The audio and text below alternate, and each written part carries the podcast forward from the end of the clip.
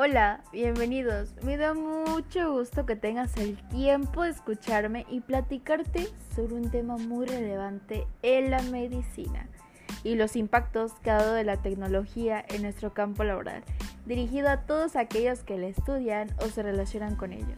Yo soy Estrella Nayansi Rodríguez Aloro y soy estudiante de la Universidad Pablo Borado Chávez y te estaré acompañando un buen rato dándote datos muy relevantes sobre un tema que es de gran importancia.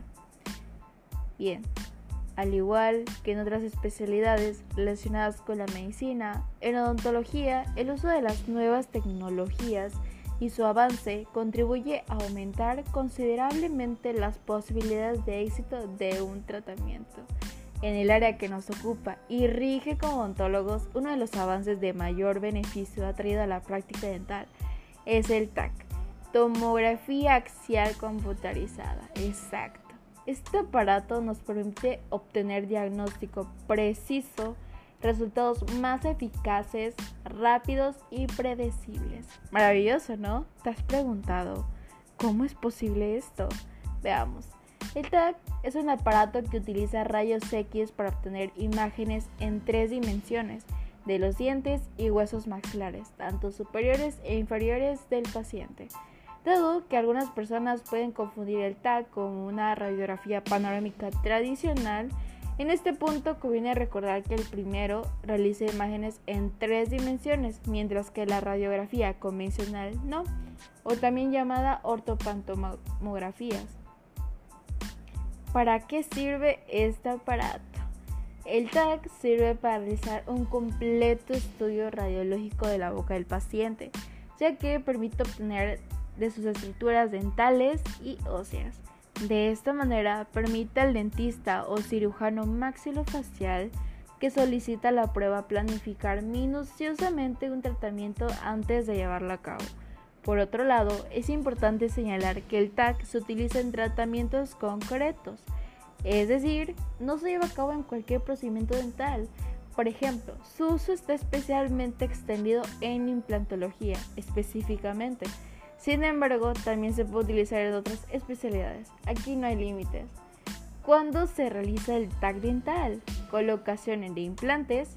En este caso vamos a llevar varios puntos y el primero es colocación de implantes. ¿Por qué? Porque permite estudiar la estructura ósea para determinar la posición exacta en la que se va a colocar el implante en el hueso. Asimismo, permite ver el estado de la raíz dental. La segunda es la regeneración del hueso. El TAC también sirve para comprobar la dimensión ósea del paciente y determinar si éste cuenta con suficiente hueso para llevar a cabo la intervención o si es necesario planificar, además, alguna técnica de regeneración de hueso como la elevación del seno maxilar. Otra cosa sería las muelas del juicio incluidas.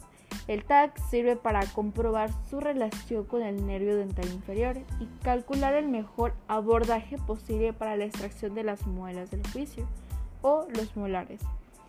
Caninos incluidos. En este caso, el aparato se utiliza cuando se va a realizar un tratamiento de ortodoncia, ya sea con brackets o alineadores Invisalign, y existe un canino incluido. De esta manera, se planifica que dicho diente baje a la posición concreta.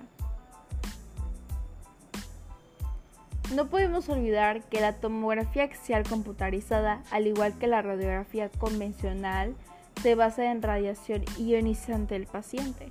Una vez que se toma la decisión de solicitar un DAC, el paciente debe ser informado y tener conocimiento de los riesgos de la radiación, de manera que, por dicho motivo, existen ciertas discrepancias respecto a su utilización, especialmente en el campo de la implantología, donde la tomografía computarizada dental es altamente utilizada para realizar una concreta planificación quirúrgica.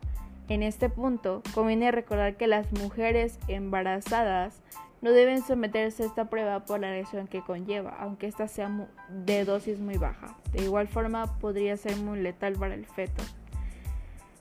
Entonces, esta tecnología prácticamente se utiliza para reproducir imágenes tridimensionales en 3D de los dientes, de las estructuras nerviosas, de los huesos en la región cráneo-facial en una sola exploración. Las imágenes obtenidas permiten una planificación más precisa del tratamiento. No se usa de manera rutinaria porque la exposición a la radiación de este cáncer es significativamente mayor que las radiografías dentales normales. Entre los puntos que mencionábamos sobre los beneficios de nuestro tratamiento era la colocación precisa de implantes dentales, planificación quirúrgica para dientes impactados, diagnóstico de trastorno de la articulación temporomandibular, detectar, medir y tratar tumores de mandíbula y de igual forma localización del origen del dolor o patología o cierta anomalía. Bien, entonces basado en las experiencias de varios colegas, doctores, hacen mención que la tecnología tiene múltiples ventajas en nuestra vida, sobre todo en nuestro campo laboral. Saber el manejo de las nuevas creaciones del ser humano hace que cada día tengamos un correcto diagnóstico para nuestros pacientes y los futuros a venir. Gracias al TAC podemos verificar anomalías, patologías o contribuir con un tratamiento gracias a las imágenes que nos proporciona dando un campo visual verídico y de gran relevancia. Y con esto me despido y para la próxima no olviden consultar con su médico sobre sus estudios y que también ustedes puedan observarse anatómicamente y comprendan el valor de la ciencia, tecnología y la medicina. Muchas gracias.